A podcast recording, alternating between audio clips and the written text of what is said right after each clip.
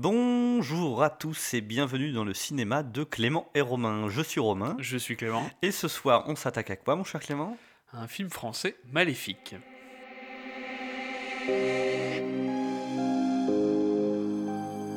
On met de la crème sur sa peau quand on est une fille obéissante.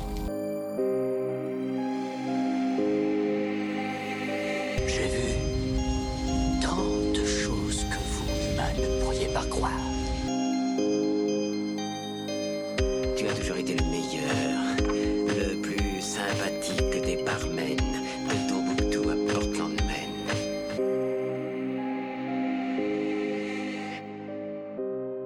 Bonjour à tous très chers auditeurs, nous sommes ravis de vous accueillir pour ce cinquième épisode. C'est bien le cinquième épisode Clément Exactement. Ça passe vite, dis donc.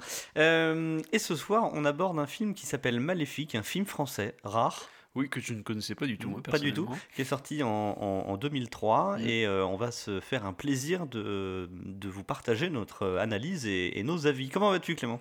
Ben ça va, ça va. Passé une bonne semaine, comme oui, d'habitude oui, impeccable. Tout va bien Euh, Tout va bien. Euh, Est-ce que tu peux nous dire quelque chose sur le, réalis- le réalisateur de ce film? Alors, on a, on a fait des recherches là, parce que euh, j'avoue que je ne connaissais pas du tout le film. euh, J'avais juste vu qu'il y avait Chloé Sorniès qui jouait dedans. Et en tant que le réalisateur, c'est Eric Valette. Euh, on a quelques films, alors c'est pas trop notre cam, euh, donc on connaît pas énormément les Effectivement, films. c'est pas trop notre truc. Mais on, on va dire donc une affaire d'État. Alors hybride, je t'avoue que je ne sais pas du Mm. tout ce que c'est. En 2011, en, en 2010, pardon. ouais. Et La Proie et le serpent aux mille coupures. Donc, euh, Et donc Maléfique étant son premier film. C'est son premier film, exactement. Euh, un petit tour du casting Donc le casting, donc on va avoir Gérard Laroche, euh, donc euh, Carrère. Alors il, vous avez dû voir sa, sa tête dans beaucoup de films. hein. C'est un quelqu'un qui fait beaucoup de second rôle. Il doit avoir au moins une quarantaine de films à son actif.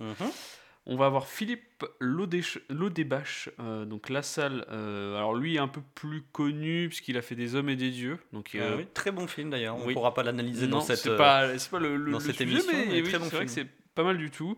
Et sa tête dira beaucoup plus de choses.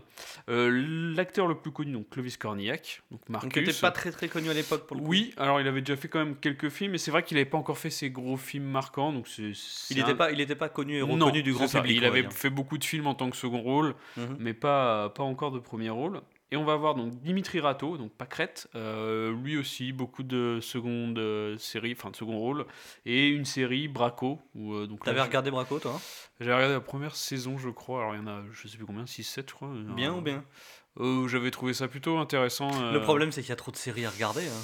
Oui, puis alors c'était c'était sur Canal, donc c'est pas forcément facile d'accès. Et non, je- ouais, il y a trop. de- Enfin, moi, j'ai assez de, assez de mal à, à enchaîner les séries, donc Ouais. c'est ça fait difficile.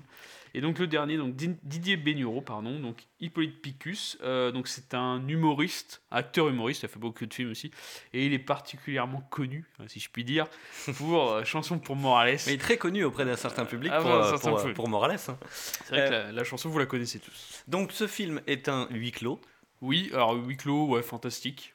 Huis clos, fantastique, horreur. Oui. Parce que c'est quand même bien dégueulasse. Oui, ça, ça m'a, ça m'a, Ça t'a Ah, surpris de la ouais, part surpris. film français ouais, pour- je pensais, je m'attendais pas à ce que ça soit aussi euh, à ce niveau-là. Aussi trash Oh, ouais, Trash et malsain. Oui, c'est assez malsain. C'est vraiment l'ambiance est vraiment Tu malsaine. pensais pas que les Français pouvaient faire des choses comme non, ça mais hein ouais, je m'attendais à un huis clos dans une prison. Mais c'est vraiment dans une, dans une prison assez simple. Mais euh, non, il y a vraiment des scènes qui sont. Alors, pas du niveau d'Hellraiser qu'on a commenté la semaine dernière, mais, Non, mais différent. mais différents. À, et à peu près d'un même niveau. niveau enfin, c'est vraiment. Bah, au final, je trouve que. euh, Dérangeant. on- dans dans l'horreur, pas dans le fantastique, mais dans l'horreur, on a des points qui le rapprochent vachement d'Hellraiser. Oui. Si on enlève le côté un peu sexuel SM, tu vois, Mm. euh, un, peu, un, peu, un peu marquis de Sade, on enlève ce, ce coup-là. Cette partie-là. Dans le, la trashitude, on est quand même assez proche, quoi. Ouais, enfin, ça m'a un peu marqué. Enfin, j'ai un peu fait le parallèle entre les deux films, même si euh, ça pas grand-chose à voir euh, finalement, mais les, les deux ont quand même un petit, li- enfin, Mm. un petit lien. Euh, Est-ce que tu peux nous faire un petit résumé de ce film? Oui, on va, on va faire un petit résumé rapide. Donc, euh, Carrère euh, est un chef d'entreprise qui se fait emprisonner. Donc, il, il se retrouve dans une cellule avec. Alors, visiblement, pour fraude, enfin, Oui. on sait pas trop. on sait fait. pas trop. Oh, Ah bon, on- il a l'air un peu véreux, C'est vraiment fraude, euh, ça a l'air d'être d'être ça parce qu'il s'attend pas à être là. Hum. Et donc il est euh, mis en, en cellule, donc dans une cellule, alors une cellule de cinéma. hein, je- enfin, j'ose espérer que c'est pas comme ça. C'est peut-être, euh, je suis peut-être naïf. Peut-être. Mais euh, donc une, une vieille cellule avec trois autres co-détenus. Euh, donc va y avoir un, un transsexuel bodybuilder, donc Clovis Cornillac, un, un, un déficient mental et euh, un, un- donc un littéraire, donc quelqu'un qui est propre sur soi, mais on apprendra que c'est un psychopathe. Voilà. Alors j'ai découvert un mot. J'ai découvert un mot. Ah. C'est uxoricide. Alors en, vrai, Uxoricide. en écrivant, euh, en écrivant le, le petit résumé, je me suis dit tiens, un mec qui a tué sa femme. Alors parricide pour celui qui a tué son père, Mhm. euh, fratricide pour celui qui a tué son frère ou sa sœur. Je me suis dit celui-là qui tue sa femme, comment est-ce qu'on appelle ça La langue française est généreuse, on savait qu'il y avait un mot. Ah, oui. Donc uxoricide, U X O R I C I D E. Voilà, on aura appris quelque chose. C'était la Ouais, petite, bah, euh, là, oui. la petite minute regarder euh, la, littérature. la racine Donc on se rend compte qu'il a tué sa femme, celui-là. Donc ils sont, ils sont tous, euh, ils ont des. Ils ont tous voilà. quelque chose, quoi. Un passif Euh, assez lourd, Voilà, un passif assez lourd. Et donc là, jusqu'à présent, euh, pas du tout fantastique, hein, Hum, hum. Quoique quand même. Mais, euh, et du coup, ils vont mettre la main sur un mystérieux livre euh, qu'ils vont découvrir que- qui appartient à un ancien tueur en série. Et à partir de là, des événements fantastiques vont se produire. Alright. Euh, Est-ce que tu peux nous donner euh, ton avis sur ce film? Alors, j'ai j'ai bien aimé au final. Euh, Mhm. J'ai quand même des réserves, mais comme j'ai dit, ça m'a surpris. Je m'attendais pas à voir ce genre de film. Alors tu t'attendais à quoi? Si tu t'attendais à quelque chose. bah, tu m'avais décrit un petit peu le film comme euh, fantastique horreur et pour un film français, alors c'est vrai que je- on n'est pas, c'est pas trop notre cam, alors euh, plus à, à défaut hein, de c'est de notre faute, mais je je m'attendais pas à ce que ça soit si trash Mhm. et euh, si euh, malaisant. Encore une fois, j'ai trouvé, il y a vraiment des, des passages qui sont malaisants. J'ai trouvé la fin peut-être un peu rapide, expédiée. et C'était un peu bâclé. ouais Ouais, j'ai pas. Tout le déroulement est plutôt intéressant. La fin est pour moi un peu rapide. La mise en place du film, tu veux dire, est, est sympathique. Oui, Ça le, traîne un le peu sur la fin ou ça va trop vite pour toi? Ou- Ouais, c'est ouais, un peu deux sentiments contradictoires, mais c'est vrai que tu te dis où c'est. En fait, j'ai essayé de savoir jusqu'où ils allaient aller. Mm. Euh, et je- m'attendais peut-être encore plus à la fin, en fait. Mm. J'étais un petit peu déçu que ça se finisse euh, d'un coup, comme ça. Je m'attendais à ce que ça monte encore dans le dans l'horreur. Alors, euh, je pense, et je me permets de te couper, que euh, ce film avait un, un gros problème qui était le manque de budget, 1 million d'euros. Ouais, c'est Euh, alors en 2003, euh, je me rends pas compte, mais c'était quand même pas beaucoup. Et au box-office, il a réalisé 85 000 entrées. Ouais, ça fait beaucoup. Donc voilà, en fait, je pense qu'il a pris des risques. J'ai lu euh, comme anecdote que euh, ils avaient un hangar comme studio, qu'ils ont construit les deux Mhm. salles de prison et basta. C'est tout. Donc un vrai huis clos là pour le coup.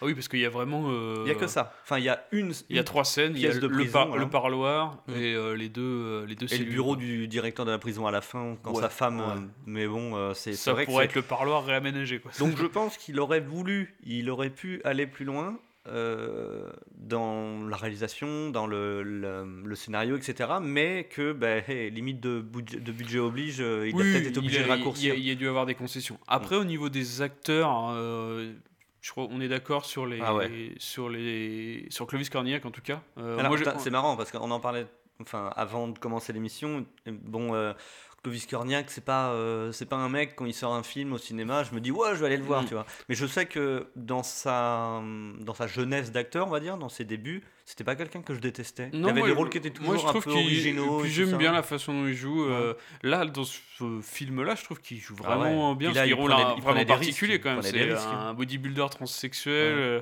bon, Et il, le, il le joue bien. Ouais, puis euh, très malsain. Très et malsain, ouais, ouais. c'est- mais il, il- il joue bien. Euh, Pâquerette aussi, euh, moi j'ai trouvé qu'il. Pâquerette, donc le déficient. Le déficient mental, euh, très bien. Euh, la salle pour Philippe Lodenbach, pareil. Enfin, il joue, il est tout dans la retenue et tout ça. C'est vrai qu'il est- il pas est- mal. On se demande ce qu'il fait là, Mm. euh, au final, parce qu'il est complètement. euh, c'est pas du tout le même état d'esprit que les deux autres. Et les acteurs sont, tous- sont tous très bons. Euh, le fait qu'il y ait un huis clos, donc vraiment, euh, c'est- assez intéressant, c'est très intimiste, euh, vraiment sale aussi. C'est vrai qu'on regarde que des films avec une ambiance très très sale. Ouais. C'est un peu moins sale qu'Hellraiser, mais c'est quand même pas mal du tout, on n'en est Mm. pas non plus très loin. Carrément. Et non, le- la durée euh, passe bien. Moi, voilà, j'ai juste été un petit peu déçu par la fin que j'ai trouvé un poil à brut. Mais le reste du film, euh, j'ai trouvé que c'était plutôt une très bonne surprise pour moi. Hein Euh, Bah, moi aussi. Donc, ouais. Enfin, Qu'est-ce que t'en as pensé, toi? Bah, pour le coup, moi, c'était euh, un film que j'avais déjà vu. Euh, comme Hellraiser la semaine dernière, c'est pas un film que je regarde tous les six mois non plus, tu Mm. vois, mais je l'ai vu pas mal de fois parce que j'aime bien, j'aime bien l'ambiance. Je trouve que c'est un beau challenge aussi parce que tu sens le manque de budget. Ah ouais, Euh, moi je l'ai mais, le senti, gars, mais le gars s'en est, je trouve, bien sorti. Mhm. Parce que, euh, que ce soit au niveau de la mise en scène, que ce soit au niveau de la lumière, par exemple, je trouve que c'est euh, super bien rendu. C'est bien rendu, oui. Parce a qu'il pas- il enfin- a la facilité de la pièce de, Oui, voilà, a la, que- il y a que de la- deux pièces. Voilà, de la pièce de prison en fait, Mm. qui a juste une ouverture, une petite Mm. ouverture en hauteur euh, dans le mur. Donc il, a, il y a toujours cet éclairage qui donne, euh, suivant le moment de la journée, tu sais, euh, bah, un peu comme une lucarne qui éclaire Oui, une pièce, tu sais, t'as le soleil qui se déplace, etc. Je trouve que ça donne une ambiance hyper, euh, Oppressante, hyper spéciale, ouais, oppressante, et, et déjà, je trouve que rien qu'avec ça, on, on se perd dans le fantastique. Oui. En plus de ça, euh, on l'a déjà dit sur Hellraiser, on l'a déjà dit aussi sur d'autres films, le fantastique, pour moi, hein, c'est chacun son appréciation, mais pour moi, le fantastique, c'est une perte de repères donc, géographiques Mm. et une perte de repères temporels. Oui. Dans ce film, alors, on n'a pas les deux parce que le géographique, on sait où on est, on est Oui. tout le temps au même endroit, mais on nous donne pas d'indices sur la ville, euh, on pourrait être au Canada. euh, oui, c'est- enfin, on pourrait ça- être n'importe où, c'est vrai que c'est assez. euh, Et- mais ça ne change rien au récit. Ce qui est le plus important, c'est les personnages. Oui. Donc c'est vraiment Il y a du- que il y a du social, quoi. hein. C'est le cœur. hein. Donc c'est basé sur les personnages, basé sur euh, l'histoire, mais la géographie, on s'en fout. C'est pas le- Mm. c'est pas la problématique. Et en plus de ça, on a une perte euh, de repères temporels parce qu'on ne sait jamais combien de temps il se passe entre telle et telle scène. Là, dans la fiche de lecture, on a marqué. euh, on a marqué euh, deuxième scène dans la cellule, troisième scène première soirée, quatrième scène première nuit, matin, plus tard dans la journée, deuxième repas, la nuit, le matin, blablabla. Blablabla. Ah oui, c'est. On sait jamais combien On de temps sait il se jamais passe combien de temps il se euh, passe. et on- c'est ça qui est beau, c'est que on s'en fout. On n'a pas besoin de savoir si entre deux scènes il s'est passé 6 heures ou s'il s'est passé 3 jours, ça change rien, on s'en fout, tu vois. Et ça nous laisse dans, dans l'expectative, on se dit, qu'est-ce qu'il peut se passer entre les deux, ces deux jours-là, etc. Ce personnage-là, il a cette attitude-là, parce que peut-être s'est passé quelque chose hors champ qu'on nous a pas. Tu vois, c'est, ça réveille la curiosité, je trouve. Et que, en un film d'une heure trente, eh ben, on réussit tout de même à encore avoir des interrogations sur les personnages, sur ce qu'ils ont fait, Oui, sur leurs relations. On s'attache un petit peu parce que le début du film est euh, pas du tout euh, fantastique, pas du tout euh, Non, comme, comme tu disais déjà. Ça commence le- comme un film euh, banal, je dirais, de, de science, euh, de pas Mais- de science-fiction, mais de, de policier. quoi. fantastique, oui, de policier, ouais. Mais euh, comme tu disais tout à l'heure, euh, je trouve que même si dans, dès le début on n'a pas, euh, on n'a pas, on en reparlera tout à l'heure, mais cette histoire du bouquin et Mm. tout ça, on a déjà un début de fantastique avec les personnages, quoi. Enfin, peut-être pas de Ah oui, fantastique, mais on a déjà oui. un début On de a, une film on a une galerie euh, de personnages voilà. qui, est, qui est particulière. Ouais, c'est un petit peu, euh, c'est un petit peu la foire aux monstres. hein, euh. Oui, c'est ça, c'est oui, exactement. C'est euh, il y a quand même deux têtes d'affiche assez. Moi, ce que j'ai aimé aussi, et on en a parlé dans d'autres films, promis, le prochain épisode sera sur un film de science-fiction, parce que là, on commence à tourner sur les fantastiques horreurs. ah, On aime beaucoup ça. c'est le mois de février. Euh, je trouve qu'on a des grosses références au mythe de Cthulhu de Lovecraft. Euh, D'une part, parce que le, le récit est centré sur un livre qui, je trouve, ressemble énormément au Necronomicon.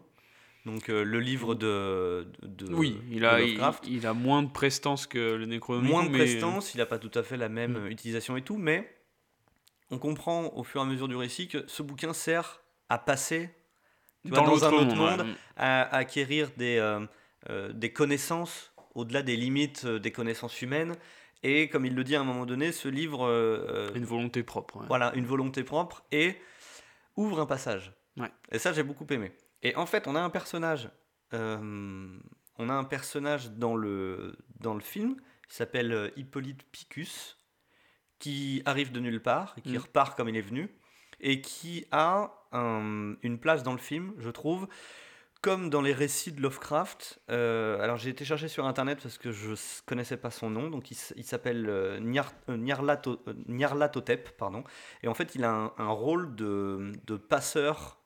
Tu sais, un petit peu comme dans les mythologies Oui. où tu as le passeur qui t'emmène de la rive des vivants à la rive des morts. Et Oui, bien je en fait, ce personnage, donc Nyarlathotep, a un rôle de passeur entre les humains et le monde en fait des, tu sais, des dieux engloutis Oui, comme ouais. Cthulhu et tout ça. Et dans le film, je trouve qu'il a vraiment ce, ce personnage a, a- une seule utilité, c'est l'utilité de relancer leur motivation ça, ça, et ça leur envie relance leur bouquin, motivation et ça, ça amène vers la, la dernière partie du film en fait. Effectivement, on en reparlera plus tard, mais c'est vrai qu'ils arrivent dans une impasse. Il arrive, il débloque l'impasse Mm. et ça se termine, ça fait terminer le film. Donc, euh, donc moi j'ai bien kiffé, j'ai bien kiffé ces Comment comment t'avais découvert ce film d'ailleurs la première fois? Euh, Parce que- alors j'en avais parlé avec un. Eh ben, ah ben là, on, en a- on en avait parlé avec, euh, avec un pote Mhm. que tu connais. Et en fait, on parlait de Lovecraft et du Necronomicon. Mhm. Et on parlait du, on parlait du passif de, du bouquin, du Necronomicon. Donc il m'expliquait un petit peu euh, d'où il venait, etc. Et euh, il me disait que euh, le Necronomicon, on, ne savait pas si c'était un bouquin qui avait existé ou pas. Si c'était D'accord. si c'était quelque chose de comment dire de fictif ou de ou de réel. Et donc on- là, on était un petit peu un petit peu chaud alcoolisé. En plus, c'était très intéressant de parler avec lui de ça. Et donc il me parlait de Lovecraft, il me parlait du Necronomicon, et il me parlait de l'auteur qui était un mec du Moyen-Orient qui s'appelait euh, Abdul Al-Azred, un truc comme ça. Je suis allé chercher sur Wikipédia pour voir parce que je, je suis a pas un grand wiki. je suis, ouais, ouais, je suis pas un grand, euh, grand spécialiste, mais, euh, mais euh, donc on avait parlé de ça et tout, et puis euh, je lui avais dit, c'est marrant, ils ont jamais fait de film sur le Necronomicon, ou, enfin, ou en tout cas pas de mémoire que je connaissais. Et il m'a dit, bah, tiens, regarde euh, Maléfique, parce qu'il y a des références, alors c'est pas dit clairement. Oui, mais, Mais dans la mythologie de Lovecraft, de toute manière, il n'y a rien d'officiel. Oui, le, le oui, Necronomicon, il a fait un après. bouquin, un bouquin spécifique pour expliquer son passif et tout ça, Mm. parce qu'il le citait dans ses œuvres. Et, euh, et au bout d'un moment, il a senti que les autres auteurs et le public avaient besoin d'avoir un bouquin euh. pour, euh, pour expliquer son origine et tout ça. Et, euh, et donc, euh, dans Maléfique, ouais, je trouve qu'il y a cette présence Lovecraftienne qui est hyper intéressante et ce malaise ambiant, comme on disait dans L'antre de la folie, Oui, on a l'impression qu'il y a quelque chose qui plane autour d'eux, qui est beaucoup plus y grand repensant, que, effectivement, y a le rapport entre tous ces films, je trouve ça un peu intéressant. Euh, voilà, donc j'ai j'ai Bah, écoute, bien aimé, euh, je le- je l'aimais depuis quelques temps. Après, bon, il a des défauts, Oui, ah, mais comme ça, tous les on est d'accord, mais on est. Alors, on est. On, va pas faire la critique. euh, Non, non, mais on est façon, on vraiment. pas là pour ouais, on est. en nous, soi, les, mais, les films euh, qu'on va regarder, généralement, on est dans. On va les. On est dans le trip, quoi. par-. Mais Mm. bon, effectivement, il a des défauts, mais ça se regarde quand même assez bien. Mais comme je disais la dernière fois, euh, moi je suis j'ai très peu de discernement concernant ces films-là. Je suis très très bon public, donc je suis pas je suis pas le meilleur pour dire si c'est si c'est très bon ou très nul. Je relève juste qu'il y a des trucs très intéressants dedans qui sont mis en place, il y a des superbes références, et que euh, pour le premier film d'un mec qui a fait des films ensuite qui ont été dans un style totalement différent, Oui. hein, parce qu'il a pas refait de, de fantastique, Non. euh, qui plus est du fantastique français, c'est pas méga courant. C'est Euh, pas le, film le genre à la en mode, oui. donc la doublette fantastique Ouais, horrifique oui, français C'est vraiment pas la mode ici. avec des acteurs qui sont, je trouve, très bons. Bah écoute, euh, moi j'achète quoi. Mm. Euh, on passe au résumé? Ça marche. Allez, c'est parti.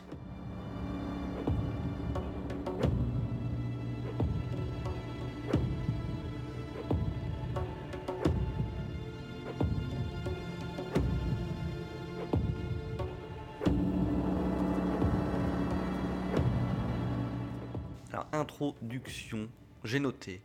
Plan sur un homme blessé en premier plan et cadavre carbonisé en arrière-plan. Vrai. Cadavre carbonisé en arrière-plan. Bon, bah déjà, on rentre un petit peu dans le vif du sujet. Hum, on voit un mec euh, qui arrive et qui plonge sa main dans une plaie au torse du mec qui est allongé par terre. Oui, voilà, ça met dans l'ambiance directe. Il en retire un bout d'entraille ou, euh, ou Du, du, sang, non, c'est du sang. Du sang. Ouais. Et euh, il commence à écrire sur un mur euh, avec le sang. Oui. Il fait des symboles, etc. Une formule qu'il a écrite sur son, sur son cahier. Il a un petit cahier, Mm. effectivement. Enfin, un petit livre. Et euh, il dit une formule. euh, moi, j'ai noté visiblement en latin. Je suis pas un expert en latin, mais ça ressemble à base de oui, ou, oui, mais c'est ce que j'aurais dit aussi. hein. Rien ne se passe. Euh, il écrit un, un sigle dans le bouquin. On voit qu'il avait écrit deux sigles, il en écrit un troisième. il va compléter son, son symbole. Euh, il recommence, il reprend du sang du mec, il refait un sigle sur le mur, il prononce une formule, sa voix change euh, sur la fin de la formule un Oui. peu en genre démoniaque où la voix est euh, doublée avec beaucoup deux. plus grave. voilà. ouais. Euh, un portail euh, s'ouvre, enfin c'est pas un portail, on voit que les lettres sur le mur, les sigles se mettent à rougir. Ouais, deviennent surbrillantes. Et euh, titre. Un flash lumineux. un, fla- un Flash flash, lumineux. puis le- et là, on a le- titre le maléfique qui s'affiche. Petite musique malaisante. Et ensuite, euh, on enchaîne avec une scène. J'ai envie de dire, on passe du coq à l'âne. Ouais, oui, bon, après c'est une introduction, euh, Non, somme mais- toute, euh, enfin normale entre guillemets, quoi. Voilà, on, on- on perd que- tous les repères, On quoi. part dans du fantastique, puis après, on passe sur du classique. euh, C'est ça. Ensuite, on retrouve donc un homme qu'on va appeler Carrère tout de suite, parce qu'on apprend son prénom plus tard, mais ça sera plus pratique. Bah, tu vois, je me rappelle même pas de son prénom. Eh ben, je crois qu'il n'est pas dit dans le film. Ouais, Je crois que il- s'appelle. Carrère tout le Mm. long. Donc scène avec Carrère qui... Bon, on sa le voit pas tout de suite, il y a un effet qui est bien foutu. Euh, et donc euh, on voit qu'il est dans une salle de parloir de prison. Mm. Avec sa, fa- sa femme et son fils. Avec sa femme et son fils, et euh, on, on- on passe assez rapidement sur la scène, mais il dit à son fils euh, Je te promets, je vais m'évader, t'inquiète pas. Mm. euh, Voilà, pour essayer de, de remonter un peu le moral du, du gamin, quoi. Mm. Euh, et il dit à sa femme T'inquiète, on va payer la caution et je sortirai, il n'y a pas de souci. Son fils lui donne une petite action figure, quoi. Oui, c'est ça, une un- petite un figurine. petit euh, action man, euh, tiens, ça va t'aider à t'évader. voilà, il lui dit Tiens, euh, prends ça, papa, il t'aidera à t'évader. Voilà, Voilà. sympa. Retenez- Ensuite, Retenez bien ce détail. ensuite euh, on se retrouve dans une cellule de prison. Eh ben, on va On- faire ouais, l'introduction des personnages. Ouais. On voit, euh, donc c'est un plan sur le haut, on voit une main qui est posée sur une table. Oui, très Donc bien. la- Elle est sympa celle-là. très bien. Ça commence très bien. Et on a euh, donc Clovis Cornillac, qu'on appellera Marcus, Mm. euh, qui tient la main donc de Pâquerette. De pâquerette. Pâquerette qui est le... euh, Le simplet. Oui, le simplet, oui, le, le, le- le déficient mental, dirons-nous, du film. Et donc, on voit Marcus qui prend un couteau, enfin, c'est pas un couteau. Ouais, on dirait que c'est une spatule, Une spatule, ou je sais il, pas lui, exactement. il lui met sur le, le doigt et Ouais. il tape un grand coup, il lui coupe le doigt. Voilà. Donc, Bon. ça- bon, ouais, on est mis dans l'ambiance directe, hein, ce Marcus- film. Marcus, euh, Marcus crie comme, comme s'ils avaient gagné la Coupe du Monde, tu vois. oui, c'est vrai que c'est étrange. hein. Bah, il est Euh, content, il est content de lui avoir il coupé le content. doigt. Et là, donc, on découvre Marcus, donc Marcus Clovis Cornillac avec une très très forte poitrine, une perruque, du rouge à lèvres. Oui, c'est vrai que le Ouais, son- est, euh, design, quand on le voit pour la première fois, est particulier quand même. Ouais, On s'attend pas à ça, en fait. Dès le début, je trouve ça, moi, je trouve ça vachement malaisant, quoi. Vraiment. Là, j'ai plus eu. euh, Ouais, la main est malaisante. Que le Cornillac me plus fait rire, moi, personnellement. Ah Mais- Ah, tu le trouves un peu ridicule? Non, euh, ah non, j'ai pas trouvé ridicule, mais ça me- alors c'est peut-être euh, Décalé. ça fait rire parce que c'est malaisant, mais ça, j'ai trouvé ça décalé. La gueule qu'il a. Euh, bref, donc, euh, il lui coupe le doigt, il crie Infirmerie, infirmerie Donc, il, il semble, j'ai noté, hein, semble heureux et réjoui. Oui, bah apparemment ça a l'air. euh, les deux, les deux sont contents. Euh, le garde ouvre la porte, euh, au revoir Marcus, euh, au revoir euh, Pâquerette, pardon, euh, bonnes vacances, Bonnes vacances. euh, etc. Et donc, il récupère le petit bout de doigt sur Mm. la table ensanglantée et il le jette euh, par la fenêtre de la cellule. Ouais. Et il va s'adresser Et aux donc, co-détenus. Voilà, et donc là, on va écouter un petit extrait très intéressant. Pâquerette, il s'évade par petits bouts. Il sera parti avant nous. hein.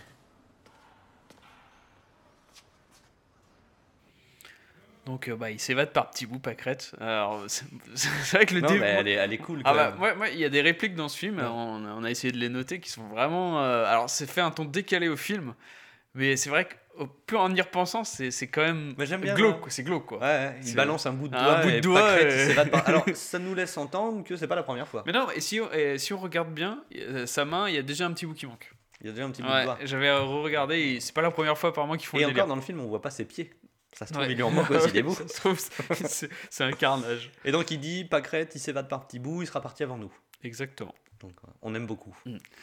Euh, On voit ensuite Marcus euh, qui va écrire une lettre. Donc, euh, bon, on Oh, pour le moment, on sait pas on trop sait ce qu'il écrit, trop. mais il écrit. Et ça va introduire du coup, euh, alors, Carrère dans sa cellule. Donc, Donc, il, arrive à ce moment-là. Carrère entre, ouais. Entre.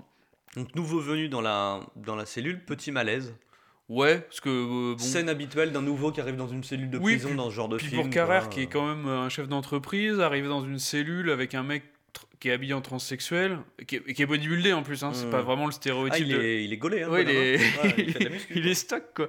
Donc ça, ça peut surprendre un peu. Et en plus, au moment où il arrive, il a- la caméra fait euh, un descriptif de la, de la, la, la- la piole. Et On a deux lits superposés, Ouais, enfin ça quatre lits. Donc, euh. quatre lits, euh, une table, euh, le petit coin. Moi j'ai euh, noté cellule miteuse. hein. Ouais, c'est ben, ça, c'est vraiment très crade. Alors, C'est vraiment Est-ce que je suis naïf et euh, Alors je sais pas, je sais pas si ça existe en vrai. Euh. Franchement. Ah, ça doit exister. Hein. C'est hardcore. hein. Mais elle est, la cellule est hardcore. Parce On qu'elle y est vraiment viendra, hein, très pendant très la nuit, on voit qu'il y a des rats et des Ouais, cafards et ça, tout. ça Enfin, donne vraiment pas envie quoi. Et puis les matelas, quoi. T'as la gueule des matelas. Ouais. Puis ça fait vraiment, tu sais, ouais, le, le truc euh, miteux de chez miteux. Ouais, c'est dégueu. euh, C'est dégueu, c'est dégueu. Euh, ensuite, on voit Marcus qui s'avance, qui lui met un petit coup de pression, quoi, euh, qui lui dit, euh, je Mm. trouve encore une fois de manière très marrante. euh, il le sent comme un chien, donc il fait Oh, toi, t'as pas tué, toi. T'es pas un dealer non plus, toi. Hum, mais t'as les mains soignées, t'es un gigolo. Et il dit non, je suis chef d'entreprise. Il fait oh putain, mais merde, j'allais trouver là. Donc la, la salle, introduction de la salle. la salle. Donc Autre personnage, Ouais. lui beaucoup plus calme. calme, grosse prestance. Mm. Euh, c'est vrai qu'il tranche vraiment avec les, les autres. Et Il transpire la sérénité. ouais, je et puis dès que tu le vois, tu te dis que c'est lui le chef de la cellule. Enfin, moi, c'est ce que je me suis dit, parce qu'il fait vraiment. euh, là, la carrure, il est beaucoup plus posé. Et du coup. Ah, la carrure, Et la, puis, il calme la prestance, quoi. Voilà, Parce que pour le coup, ouais, il est pas, il est pas gaulé il- le bonhomme. et il hein. calme tout de suite. C'est un euh, vieux, hein, je sais pas, de 55 ans. Ouais. Enfin, ouais, vieux. même un peu plus. On s'excuse pour les euh, plus de 55 ans qui nous Même un peu plus, ouais, 60, euh, 65 ans. Et du Donc coup, il euh, le calme, il dit Marcus, euh, tu vois bien que, euh, que Monsieur Carrère nouveau, est, est nouveau, qu'il est un petit peu. euh, faut l'accueillir. Donc on voit, euh, on voit euh, Carrère qui sort sa figurine de son sac, Oui. qui, qui la regarde et puis Marcus qui se fout de sa gueule. Mais bon, après, voilà, c'est un. On change de scène. Première soirée. On voit que Carrère euh, se met à son aise. Bah, quoi. il essaie de s'habituer à son Ouais, nouvel ça doit environnement. pas être facile, hein, hein, non. du coup, donc il euh, accroche une photo de famille à son avec, mur, donc ouais, sa femme et son, et fils, fils et lui. donc sur une pierre. On voit Marcus qui fait de la muscu. Hmm. Euh, les gardes ouvrent les portes, ils mettent La trois, par pla- terre, trois ouais, plateaux par terre. par terre. Donc les plateaux repas sont servis. On voit euh, Carrère qui prend son repas. Ouais, qui prend son plateau voilà, sur, son, son sur son plateau. lit. euh, un Et peu, là, euh, on voit euh, Marcus qui sort tout un attirail, un un truc, réchaud, ouais, un réchaud qui se sont fabriqués. euh, Enfin, des et en fait, ils vont, serviettes ils vont sur la au-dessus, table. ils vont au-dessus des plateaux et ils prennent un, un seul truc du plateau, ça doit être le Ouais. pain, je crois. Donc ils se font un gros festin de ouf à base de contrebande et tout, euh, vin rouge, cassoulet. euh, et on voit Marcus qui nargue Carrère en mangeant. Petite défiance. Bah, on, voit, on voit que c'est organisé. Enfin, on, a, on pensait que ça allait être la zone, et au final, c'est quand même très carré. Quoi. Ils ont chacun leur Mais je petit- pense qu'en prison, c'est Ouais, Enfin, courant, c'est je veux dire, c'est organisé, c'est ouais. Et puis je pense que ces mecs-là, il leur faut aussi, euh, euh, sinon tu pètes un plomb quoi. Oui, il te faut un cadre, il te faut une routine, Hmm. parce que sinon ça doit être atroce quoi. Bref, première nuit. Donc on voit Carrère forcément qui a un petit peu de mal à dormir. hein. Ouais, c'est- Je ça, comprends. ça se comprend sur la première nuit. euh. Donc on, on voit qu'il voit qu'il y a des cafards et des ouais. rats qui se Hmm. baladent par terre. Enfin bon, bref, c'est un petit peu, euh, un petit peu la même merde quoi. Et on va commencer à petit, petit détail fantastique. La photo euh, est accrochée à une pierre et celle-ci euh, tombe par terre. Ce, ce- On a un cafard qui passe derrière, Ouais. qui fait un bruit bizarre, et donc on voit qu'il y a. Alors je sais pas si c'est à ce moment-là que la pierre tombe, mais en tout cas elle bouge. Je Elle sais bouge. plus trop. Et euh, donc ouais, un peu Non, bizarre. hein. elle bouge pas, je crois, la pierre. Enfin, elle tombe pas la pierre, je crois c'est juste la photo Ouais, qui tombe. je sais plus trop. Bref, déjà t'as un cafard qui fait bouger le Mm. mur, sympa. Donc là on se retrouve au matin. Alors c'est pareil, hein, moi j'ai noté matin, mais ça se trouve c'est le matin deux jours après, on sait pas. Ouais, ça, on sait pas. Bon là on suppose que c'est le matin d'après. Euh, on voit Marcus qui s'occupe de lui, hein. Hmm, Il se oui, rase il les- se rase, il se euh, rase les dessous de bras tranquillement euh, devant la glace, euh, tout va bien. toujours dans le particulier, quoi. Carrère se réveille, il dit, enfin, il voit que la salle est plus là. Donc Mm. la salle, il est sur le lit superposé au-dessus de lui. hein, Au-dessus, ouais. On a, on a d'un côté Carrère et la salle, et de l'autre euh, Marcus, et crête. Et euh, il regarde Marcus, il lui dit, putain, j'ai raté la promenade. Et Marcus dit, non, non, euh, t'inquiète, la salle est à la bibliothèque. Ouais, c'est le bibliothécaire. Quoi. Et ouais, il lui dit, bah, tiens, je me disais qu'il avait bien une, tête à lire des bouquins. Quoi. Il lui dit, non, mais il est bibliothécaire, les livres, il les range, il les lit pas. Quoique, de toute façon, il les a tous lus, il s'en fout. Ouais, ça, ça veut dire qu'il est là depuis un, un ouais, petit bout de temps. ils quoi. savent que c'est une tête, quoi, que c'est Ouais. un mec qui est cultivé. C'est lui qui a la rôle, le rôle dans, le, dans la cellule de- du mec cultivé, on va dire. Oui, bah, c'est le patron. hein. Ensuite, euh, plus tard dans la journée, ai-je noté, parce qu'encore une fois, on sait pas trop, non, mais je a- pense que on a- à peu oui, près, euh, euh, ça se suit. Je pense que ça se suit assez vite. Et on voit Marcus qui écrit euh, encore et toujours sa lettre, et on comprend en fait qu'il est en train d'écrire ses aveux, Oui, parce qu'il demande ça. conseil à la salle. Ouais, à la salle pour dire exactement ce qu'il doit mettre dedans. C'est ça. Et donc on comprend en fait qu'il écrit ses aveux. Mm. Donc, on saura plus tard pourquoi, parce que c'est quand même un mec qui est un peu intelligent. Et on a Pâquerette qui rentre dans la cellule. Alors là, moi j'ai marqué euh, scène dégoulinante de bonheur. Donc on voit les retrouvailles. bonheur. On voit les retrouvailles entre, euh, entre Pâquerette et Marcus. Et on se rend compte au final que. euh, donc, euh, pour rappel, Marcus, euh, qui a tout d'une femme, hein, mis à Ouais. part la carrure. Mm. Euh, il porte une perruque, il a du rouge à lèvres, il a des seins euh, énormes, enfin en adéquation avec sa carrure hein, d'ailleurs. Mais euh, il a vraiment tout d'une femme. Et en fait, on découvre qu'il a une relation avec Pâquerette, donc le déficient, qui est assez particulier. Enfin, Ouais, assez particulière, pardon. Parce qu'ils sont très proches et il a un peu une rôle de mère, on a l'impression Ouais, pour c'est ça, ouais, ouais, c'est ça. C'est, oui, c'est, oui, ça c'est un peu bizarre. ouais. Donc quand Pâquerette rentre dans la cellule euh, après être allé à l'infirmerie parce qu'il lui a coupé le doigt, euh, donc là gros stuff et tout machin, ils sautent partout, ils sont trop contents. euh, et euh, Ouais, on voit que Pâquerette, bon, il- bon, j'ai noté Pâquerette est visiblement attardé. ouais. Bon, voilà. On, avait quand même des doutes au début, mais là, ouais, On- là, là, on est, on sait, il, il saute sur son lit, il fait des bruits bizarres, etc. euh, Il a, ouais, il a l'air d'avoir 8 ans d'âge mental. C'est ça. Et euh, donc là, on jump un petit peu. On va essayer d'employer des mots, euh, Ouais, des mots. euh, des mots pas trash, mais on le voit en fait en train de faire un collage à base de, à base de trucs découpés dans des magazines. Oui, bah, de- dans les trucs porno, je Et pense. donc euh. en fait, c'est des, euh, il Ouais. découpe des seins, donc plus exactement des mamelons Ouais. de seins de femmes et des, et des vulves. Bah, il y a, alors, est-ce que, il me semble qu'il y en a qu'une au milieu, Donc il y a, une- il y a une, Il y a une vulve au milieu, vulve au milieu centrale, du poster, entourée, par des, de, de seins. de seins et de Et moi, pour moi, c'est le truc le plus glauque du film. Alors moi j'ai noté, j'ai noté entre dérangeant. parenthèses WTF. Ouais. Ah, mais c'est ultra dérangeant en plus, quoi. Bah c'est C'est- ouais, bizarre. ouais. Parce que. Et d'ailleurs à un moment donné dans le film, euh, Marcus euh, le regarde, il a fini son poster, il lui dit oh ta main dis donc, euh, tu l'as bien réussi ton poster, limite elle me filerait la gaule. ouais, Alors non. que c'est censé Ah, être une femme, tu vois. Enfin. Et c'est que des trucs comme ça hyper hyper malsains. On espère on espère qu'on a bien décrit la scène, qu'on a choqué personne parce que dans le film c'est encore pire. Ah ouais, C'est vraiment- c'est dégueulasse, ça, c'est vraiment dégueulasse. vraiment dégueulasse. Et en fait, donc, on- dans cette, euh, dans cette, euh, comment dire, dans cette scène-là, on le voit donc en train de découper un, un- un bout de, de journal, Ouais. enfin de journal de, de, de photos, quoi. Et en fait, il loupe son coup avec son ciseau. Donc là, il s'énerve. Et puis, on sait pas pourquoi. La salle est en train de dormir de, de l'autre côté de la côté, pièce. ouais. Et euh, Pâquerette se lève.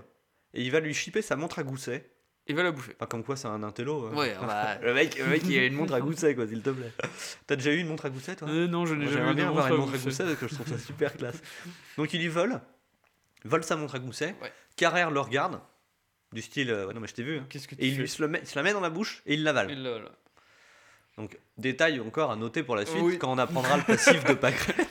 C'est pas mal aussi ça dans le vrai qu'en y repensant. euh, Et donc qu'est-ce qui et- se passe ouais, ensuite C'est ça le film, c'est vraiment euh, des Bah, c'est scènes. des scènes, ma- ouais, c'est malaisant. C'est euh, malaisant parce que le, le, le- là on le décrypte peut-être assez mal, mais le, le coup encore une fois du poster, faut le voir parce que c'est vraiment dégueulasse quoi. Mm. C'est Ouais, c'est moche. enfin c'est c'est particulier quoi. Très très moche. On enchaîne sur quoi ensuite? Donc deuxième phase de repas. Hmm. Donc là euh, avec Pâquerette. Donc là encore une fois on voit que euh, Marcus s'en occupe. Pâquerette à table. Allez viens faut manger. Euh, et du coup euh, l'équipe va commencer pas à souder mais il Carrère fait un Essayer de- de- les deux font un geste et du coup ils vont manger ensemble. Voilà, c'est ça. Et euh, et donc Et donc, on va apprendre que euh, il, enfin, il- Carrère, euh, il papote, machin, et il demande du coup euh, comment, on- comment on paye en prison. Ouais, comment ça il- se passe comment ici. ça se passe ici Est-ce qu'on paye en cigarette? Et là, t'as noté, non, on paye. Moi, je paierai en cigare. Donc, ça Ouais, du il- style, il- euh, voilà, il veut montrer que c'est un mec euh, qu'en a. moi j'ai de la thune. Voilà, j'ai de la thune, j'ai du pouvoir. D'ailleurs, donc- on va, on va écouter la petite discussion Mm. qu'ils ont parce que c'est assez intéressant et ça révèle un peu le personnage de Carrère. J'espère que t'as les moyens. On paye en cigarette ici? Mhm. Je paye en cigare. T'as des préférences? Non, le meilleur, ça ira. Comme toujours À quoi ça sert de travailler sinon? Surtout honnêtement. Exactement, Marcus, exactement. La véritable arnaque, c'est quoi? C'est de faire croire qu'en travaillant honnêtement pendant 40 ans, on réussit. Ce que disent les journalistes, les hommes politiques, non? Ce que me disait mon père. Résultat, à la fin de sa vie, il avait quoi? Une maison, une voiture et un barbecue en dur. Une vie. Il est mort un an après sa retraite. Ouais. Moi, j'ai choisi de prendre les raccourcis. Je peux mourir à 60 ans, ça fera 25 ans que j'aurai tout eu. Plus belle voiture, plus beaux appartements, plus beaux bateaux. Les plus belles femmes. Non, la plus belle femme. Le bonheur, donc. Qui a parlé de bonheur? Pour parler de bonheur, j'ai parlé de confort. Du coup, donc on va apprendre l'histoire de Carrère, donc qui est un, un chef d'entreprise, euh, bon, véreux, hein, parce qu'on apprend qu'il a pas voulu. Il euh, le dit clairement. Ouais, il le dit clairement, j'ai voulu te profiter euh, de tout tout de suite, pas comme mon père qui a travaillé 40 ans pour rien. Lui, il a voulu s'offrir tout ce qu'il pouvait. Donc il, il, il le dit bien, il dit bah, je vais payer, mais je vais payer pas pour très longtemps. Il, il pense qu'il va sortir vite. Moi, mais j'ai moins, connu, j'ai connu. J'ai voilà, connu ça les fait bateaux de 25 ans luxe, que je euh, jouis de mes trucs. femmes, euh, voilà, je- Mais je, je trouve, enfin, il a une phrase qui est, je trouve très très, enfin, touchante. euh, Je sais pas si elle est touchante, mais il dit mon père en travaillant honnêtement 40 ans, on l'a entendu, hein, Mm. travaillant honnêtement 40 ans, il avait une maison, une voiture, un barbecue en dur, une vie pour ça, et il est mort un an et demi après sa retraite. Mm. C'est tragique. Non mais c'est vrai. Oui, ah bah oui. la façon dont il le dit, en Quand fait, c'est limite ça justifierait le fait qu'il ça soit un, un chef d'entreprise Ah, ça, passe, quoi. ça passe bien. Limite j'ai envie de l'excuser. C'est vrai. C'est vrai. J'ai envie de lui dire, putain, eh, go mec, On est un go, peu dans l'apitoiement, effectivement. ça passe plutôt bien, effectivement. Et euh, d'ailleurs, en parlant de barbecue en dur, tu vois, euh, c'est quand même le rêve d'une vie. Ouais. Ah bah. T'as t'as une maison, ah, si un t'as- scénic, si- un ouais, labrador. Si t'as pas un barbecue à 50 ans, t'as un peu loupé ta Ouais, vie. c'est ça. La Rolex à 30, c'est ça? La Rolex à 30 ans, le barbecue en dur à 40. C'est ça. Euh, donc voilà, on a la petite discussion qu'on a passée en Euh, extrait qui est quand même relativement intéressante parce que ça annonce aussi la couleur sur les personnages. Oui, il y a vraiment euh, les, tous les états d'esprit et Carrère, lui, est persuadé de sortir vite. Et, Ah, il ça- est... Oui, et ça, c'est important de le savoir parce que ça va précipiter aussi, un, un peu aussi Bah, il lui euh, dit, plus il lui dit, la, suite du ça film. va vous permettre de, de profiter de votre résidence principale. Mm. Et il dit non, pas principale, résidence secondaire. Secondaire, ouais. Je sortirai dans pas longtemps. Dans pas longtemps. Donc les autres se foutent un peu de sa gueule, etc. On passe à la nuit et on entend que Pâquerette parle dans son sommeil. Encore une fois, détail important pour la suite. Euh, et qui répète ce qu'il a entendu dans la journée. euh, et en fait, on voit la scène qui est en travelling, euh, en travelling Ouais. latéral, quoi. Mm. Et en fait, on voit qu'il fait pipi au lit. Et que vu qu'il dort au-dessus de Marcus, bah, en fait, ça, dessus, coule sur Marcus, quoi. Sympa. On voit encore une fois derrière la photo de famille de, De Carrère, ouais. de Carrère, la pierre qui bouge Mm. et là qui tombe du mur. Tombe du-. Euh, on voit que la salle, lui, pendant ce temps-là, donc chacun sa petite vie pendant la nuit, visiblement, il y en a qui se font pisser dessus, il y en a d'autres qui parlent tout seuls. La salle, qui lui est au-dessus euh, Carrère, donne coup, directement ouais, sur le lit de Pâquerette Pâquerette. et voit ce fameux poster, Ce euh, poster. à base de parties féminines, dirons-nous. Et donc il hallucine un petit peu et il entend le poster lui dire Jean, s'il te plaît, recommence, recommence, tue-moi. Ouais, puis attends, il entend le poster, il y a quand même. un- Alors, si- Alors- il y a un œil qui est au milieu de la vulve quand même. qui est- on, a, on a la vulve et on a un œil dans déjà, le... déjà que c'était sale, mais là on atteint. C'est un peu dégueulasse. C'est vrai que tu. Ah, donc j'ai noté la bonne nuit de merde. Oui, bah oui, ça avait l'air d'être une nuit pas terrible. Quoi. Euh, Euh, donc on apprendra plus tard qui est cette voix. Oui. Mais, euh, mais on va pas spoiler pour le moment parce que c'est intéressant. Euh, Oui, c'est vrai que tout est expliqué dans le film. Enfin, chaque, chaque ouais, personnage a une histoire oui, c'est ce qu'on appelle du setup payoff. hein, Ouais. C'est-à-dire qu'il met en place des choses dans le film et pour les expliquer plus tard, il n'y a tard, rien qui est vraiment rien, fait de manière euh, aléatoire Ouais, comme ou ça gratuite, que ça ne serve pas est- à la narration. quoi. Tout est expliqué. Donc le matin, Marcus se lève et il se rend compte qu'il s'est fait pisser dessus. Mm. Donc là, il engueule Pâquerette en mode sévère, quoi, tu vois. Il le pousse par terre. Il lui passe un, un savon. Il le pousse par terre et Pâquerette, qui a l'air d'avoir quand même des petits problèmes de concentration, voit Oui, qu'il y a un Il cafard. aime bien qui... manger, ouais. Ouais, voir que il aime bien manger, ouais, c'est clair. Et donc il voit qu'il y a un cafard qui se balade par terre, donc il le chope, il le bouffe. Donc Ouais. là, Marcus s'énerve, lui dit putain, je t'ai déjà dit d'arrêter de tout bouffer. Il le Un peu jette comme sur- un chien. ouais. Ouais.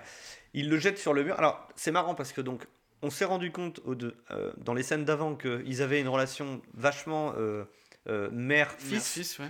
Et donc là, on se rend compte que ben, il n'a aucun problème pour lui taper dessus et Oui. pour le pousser, etc. Quoi. Ah, c'est une mère un petit peu sévère, quoi. C'est ça. Donc, il le jette sur un, sur un mur et euh, il voit euh, la pierre qui est tombée du mur pendant la nuit au niveau du lit de, de Carrère. Donc, il demande à Carrère Ouais, dis donc, euh, c'est une planque à toi, ça euh, C'est des machins où, où tu planques ta contrebande, quoi. Il met la main dans le trou du mur, en sort plein de cafards, il recommence et là, il dit Tiens, je sens quelque chose et il en sort un bouquin. Ouais. Bouquin qui ressemble étrangement à celui qu'on a vu dans l'introduction euh, dans du film tout l'introduction, au début. Effectivement. Donc le livre, j'ai noté le livre est vieux, plein de dessins bizarres et euh, donc la scène, la scène d'après, il l'ouvre et Marcus lui dit putain c'est quoi ça? Il lui dit bah là il y a du français, là il y a du latin, là il y a du grec et là il y a une autre langue que je ne connais pas. Donc ils se rendent compte que c'est le journal d'un ancien tolard et qu'il est daté du 7 octobre 1920. Ouais. Donc c'est quand même assez vieux. C'est là depuis quelques temps, effectivement. On apprend que la salle euh, était dans le métier des lettres. Alors on ne sait pas si c'est. Donc Marcus dit un truc intéressant. Ouais, c'est assez vague. il dit prof, philosophe, écrivain, personne ne sait. euh, mais ici, il est connu pour ce qu'il a fait avec ses mains. Il y a toujours il a, des petites il phrases. a fait euh, un truc avec ses mains. Toujours des petites phrases d'accroche assez, euh, assez intéressantes. Donc Carrère lit le livre euh, et dit il s'appelait Charles Danvers. Mhm. C'était un meurtrier. Il volait des placentas dans les maternités pour Ouais. se faire des masques et des crèmes. Ouais, et ensuite, il, est, il voulait la jeunesse éternelle. voilà, il voulait la jeunesse éternelle. Et ensuite, il a commencé à tuer des femmes enceintes pour avoir des placentas plus frais. On est dans le, le, le serial killer de compétition là quand même. Ah bah là, on est dans un bon, un bon level. C'est vrai qu'en y regardant bien, les, les différents. Alors, à part Carrère, qui est- à part Carrère qui est.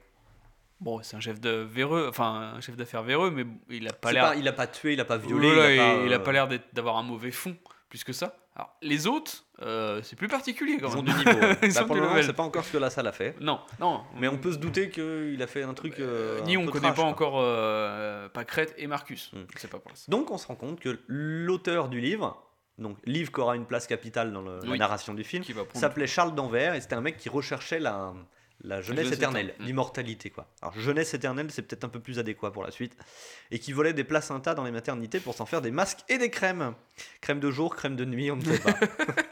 Ah, c'est vrai que c'est trash. quoi. Euh, on, a- on apprend plus tard que Marcus va faire de la, de la muscu euh, en dehors de la cellule. hein. Apparemment Ouais. ils peuvent entrer, sortir, euh, aller faire de la muscu, Oui, faire parce des que balades en et tout fait, euh, au moment où il revient, il voit Carrère qui les lit, il fait bah tu vois, toi, Mm. pendant que tu lis, moi je m'entraîne parce que faut que je, je, je se- monte le mur d'enceinte avec 50 kilos sur le dos, Donc on apprend qu'il planifie de sortir, de s'évader. de s'évader, ouais. et qui veut s'évader avec Pacrette. avec Voilà. effectivement.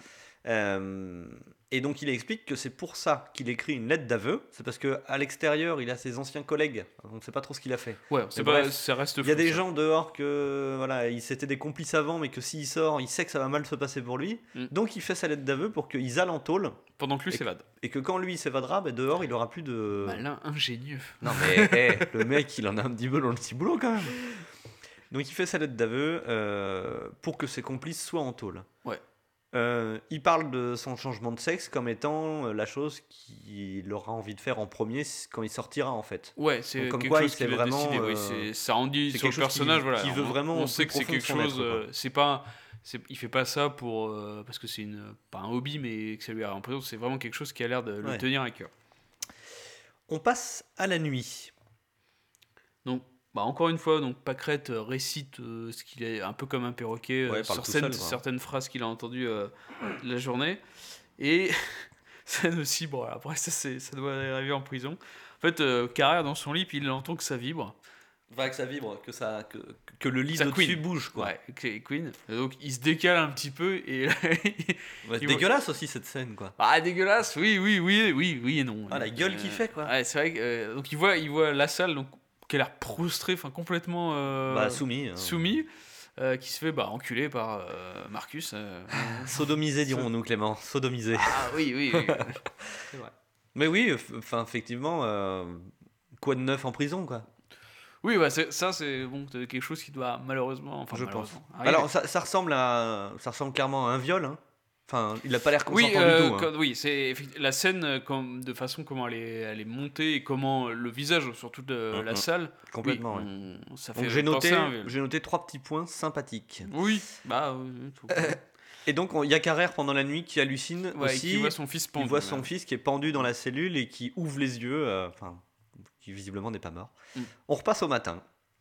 Euh, donc lendemain matin, on a euh, Carrère qui, qui découvre que le- la figurine que son fils lui a donnée n'a plus de jambes. Oui. Mais genre n'a plus de jambes en mode euh, il y a quelqu'un qui les a, qui les a Ah, qui les a grignotées, qui les a, quoi. avec la bouche. Quoi. Donc il va voir qui? Il va voir Pâquerette. Bah oui, parce que Voilà. c'est un peu le- la seule personne. Pâquerette, euh, la poubelle humaine. donc il lui dit pourquoi t'as mangé les jambes de ma figurine? Tu touches pas à ça. Je t'ai dit tu touches pas à mes affaires. Et donc euh, Marcus lui dit non non mais euh, vas-y pourquoi tu pourquoi tu le cherches et tout? Et la salle lui dit très calmement parce qu'il parle toujours très calmement. Il lui dit non mais ça peut pas être euh, ça peut pas être Pâquerette que si Pâquerette avait commencé à les manger il les aurait toutes mangées. Et Donc on il lui explique son histoire. Voilà. Et que euh, donc il était, je sais plus, dans une ferme ou je sais pas où. euh, Il lui dit qu'il était élevé avec les cochons. Ouais, avec les cochons pendant 6 ou 7 ans. Et la, la première fois qu'il sort, euh, parce que sa sœur est née, il était tellement content bah, qu'il l'a mangé. Donc un, un- un- un bébé de 6 mois. Voilà. Donc il a mangé sa, sa sœur de sa 6 mois. Donc, euh, bon, ça en dit long sur. Non, mais voilà, sympa. Voilà. Donc d'où d'où dans le casting qu'on disait euh, déficient mental cannibale. Je crois Oui, qu'on l'a présenté C'est comme vrai, ça. c'est vrai. Euh, alors cannibale, je sais même pas parce que ça se trouve il s'en rendait pas Ouais, compte. je pense qu'il est C'est comme quand il bouffe des, mais, des cafards ou euh, mm. je sais pas quoi. Oui, c'est. Et donc, euh, donc voilà, il lui dit, c'est pas lui qui a pu manger la figurine parce que sinon vous l'auriez pas retrouvé du tout quoi. Euh, et on voit donc le temps passer en fait et Carrère qui est sur son lit et qui lit le, le livre. Donc on voit qu'il fait ça plus ou moins toute la journée. Euh, on se retrouve le soir au repas. Donc euh, tous les quatre bien installés. Carrère dit tiens on a l'impression euh, qu'il tente. Bah, il décrit ce qu'il a lu dans le livre. ouais, voilà. Euh, on a l'impression qu'il tente de faire de la magie noire. Enfin, qu'il fait des recherches sur la magie noire. Sur la magie noire. Et Pâquerette dit je, je Bah, fais de la magie, ouais, fais de la magie, ça comme à la en- télé. Tout en joie et tout. Et Fais de la magie de comme la à la télé. Et, et donc en fait, il, euh, Carrère passe à table, parce que là il était assis dans son lit, il passe à table. il lui dit que bon, bah, plus tard, hein, t'es sympa. et pendant mais, ce temps-là, on barre-toi. voit Pâquerette en- qui est en fond et qui, euh, bon, on sait pas ce qu'il a dans la main, mais il a un rouge à lèvres et en fait il dessine par terre. Donc il revient avec le bouquin et il dit à Carrère tiens, euh, lis le livre, lis le livre. Donc Carrère un peu amusé, il dit tiens, quand t'as quelque Allez, chose dans la tête, allez. toi, tu ne l'as pas ailleurs. Quoi. Donc il récite une formule et là on a le dessin de Pâquerette par terre qui s'enflamme, Ouais. genre en mode vénère. hein. on, aurait dit un pentagramme, ouais, je pense. Ouais, ça fait un- peu un truc comme ça. Donc là ils hallucinent un peu quoi. Mais Qu'est-ce que c'est que cette merde? C'est toi qui as dessiné ça Encore une fois, depuis le début du film, c'est là, c'est la première. Alors, si on enlève l'intro, ça y est, on bascule dans le fantastique à ce moment-là, Mm. parce que avant, ils avaient des caractères bizarres, mais c'était encore euh, tout à fait réaliste. Hum, hum. Complètement. Et donc, euh, tous sont un petit peu estomaqués. Demande à, à, À Pâquerette, Carrère. euh, bah, c'est toi qui as fait ça et tout, c'est toi qui viens de le dessiner. Mm. Euh, oui, oui, c'est moi, c'est moi, c'est moi. Mais très bien. Et donc, en fait, il, il décide de, De tester notre formule. ouais, de tester un autre truc. Mm. Donc, il trace encore rouge à lèvres un, un truc sur le mur, un Sur dessin, quoi. Il prononce une formule et alors là, ils se font juste éjecter à l'autre bout de la ouais, cellule. Ils prennent un petit choc, ouais. Ouais, ils prennent cher. Les lits sont renversés et tout. Enfin, bon, bref. Donc, il, On il- entend le matin, on dirait Eh, moins de bruit. ça. Ouais, vous avez fini votre bordel. Et donc ils se rendent compte que en discutant, ce livre pourrait peut-être les aider à sortir sortir, d'ici. effectivement. Là, ça commence à devenir intéressant. Le livre a- va permettre de faire quelque chose. Donc la nuit, euh, on voit que la salle euh, a piqué le livre à Carrère et est en train de le lire. Il prononce une formule et on entend Pâquerette qui répète cette Ouais, formule-là. Ouais, il prononce la formule et alors je sais pas s'il vise Pâquerette délibérément Non, non. ou pas. Il prononce juste la formule. Il a vraiment une tête, enfin, il s'en rend pas compte. D'accord. Parce que c'est vrai que j'ai Donc il la prononce, scène, il je- prononce la formule. Enfin, en fait, il lit. Donc euh, l'auteur du, du livre dit euh, J'ai trouvé cette formule qu'il faut répéter trois fois. Mhm. Donc il la prononce une fois. Et on entend Pâquerette dans le lit euh, à côté qui, qui la prononce deux fois de plus. Hmm. Ah, d'accord. Donc là, Ouais, J'ai mieux compris. se passe quelque chose d'intéressant, mon cher Clément? Nous avons donc Pâquerette qui se lève et qui se pointe contre le mur. C'est difficile à décrire ça. hein. Et euh, alors, dans un, un effet, il, il met ses deux, deux mains euh, bien droites contre Perpend- le mur, perpendiculaire, au mur, perpendiculaires au mur, et ses deux mains s'enfoncent dans le mur. Voilà. En fait, il y a une scène où on voit que ça saigne, que le mur saigne et tout ça. Donc on comprend qu'il est en train de se faire arracher les doigts en fait. Ben, c'est même pas. Ouais, c'est manger. Ouais, ou avaler les doigts par avaler le mur. les doigts. C'est ultra, ultra bizarre, quoi. C'est un petit peu bizarre. Il fait ça. Donc il a, on voit qu'il souffre, Hmm. et puis il va se recoucher. Ah, ça paraît tout à fait normal. Euh, Et donc, on, on se re- on se réveille le lendemain matin. et donc là, on envoie l'extrait parce que moi j'aime beaucoup. C'est beaucoup.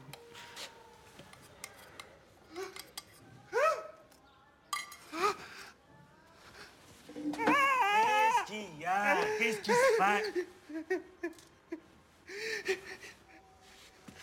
Qu'est-ce qui s'est passé?